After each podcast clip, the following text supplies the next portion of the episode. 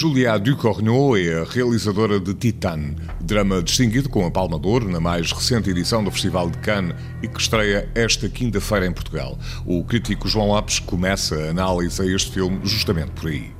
De uma maneira ou de outra, não podemos falar de Titan sem evocar a Palma d'Or que o consagrou em Cannes no passado mês de julho. Não terá sido o melhor filme do certame, mas é um facto que foi o mais inclassificável. Uma história de amor e morte cuja protagonista, na sequência de um acidente ainda criança, vive com uma placa de titânio na cabeça.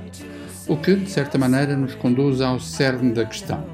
Titã é uma fábula sobre as fronteiras instáveis entre o corpo e o metal e depois entre o masculino e o feminino.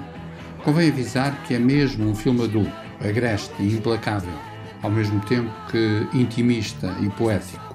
É, enfim, um filme deste nosso tempo, direto, perturbante, expondo a fragilidade dos valores humanos e humanistas.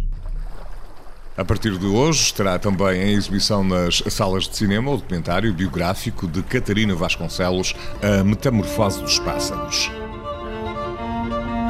Em alemão, Mutter, em armênio, Mai, em búlgaro, Niana, em catalão, Mareia.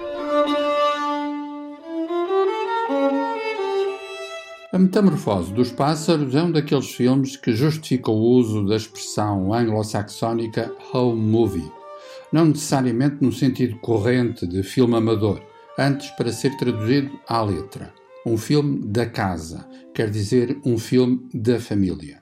Evocando a história da sua família, em particular a figura mágica da sua mãe, a realizadora Catarina Vasconcelos propõe assim uma narrativa que tem qualquer coisa de história coral as diferentes vozes vão se sobrepondo aos lugares e objetos da memória familiar, afinal inventando um objeto de envolvente ambiguidade, uma confissão ficcionada que possui a vibração de um documentário. O cartaz de estreias inclui ainda o drama histórico Fátima, do italiano Marco Pontecorvo, mais um filme que também foi exibido no Festival de Cannes, neste caso Flag Day, Dias Perdidos, com realização de Sean Penn, a animação Bigfoot, em família, e o filme de terror Corre. De regresso às salas estão cinco filmes de Henrique Romer.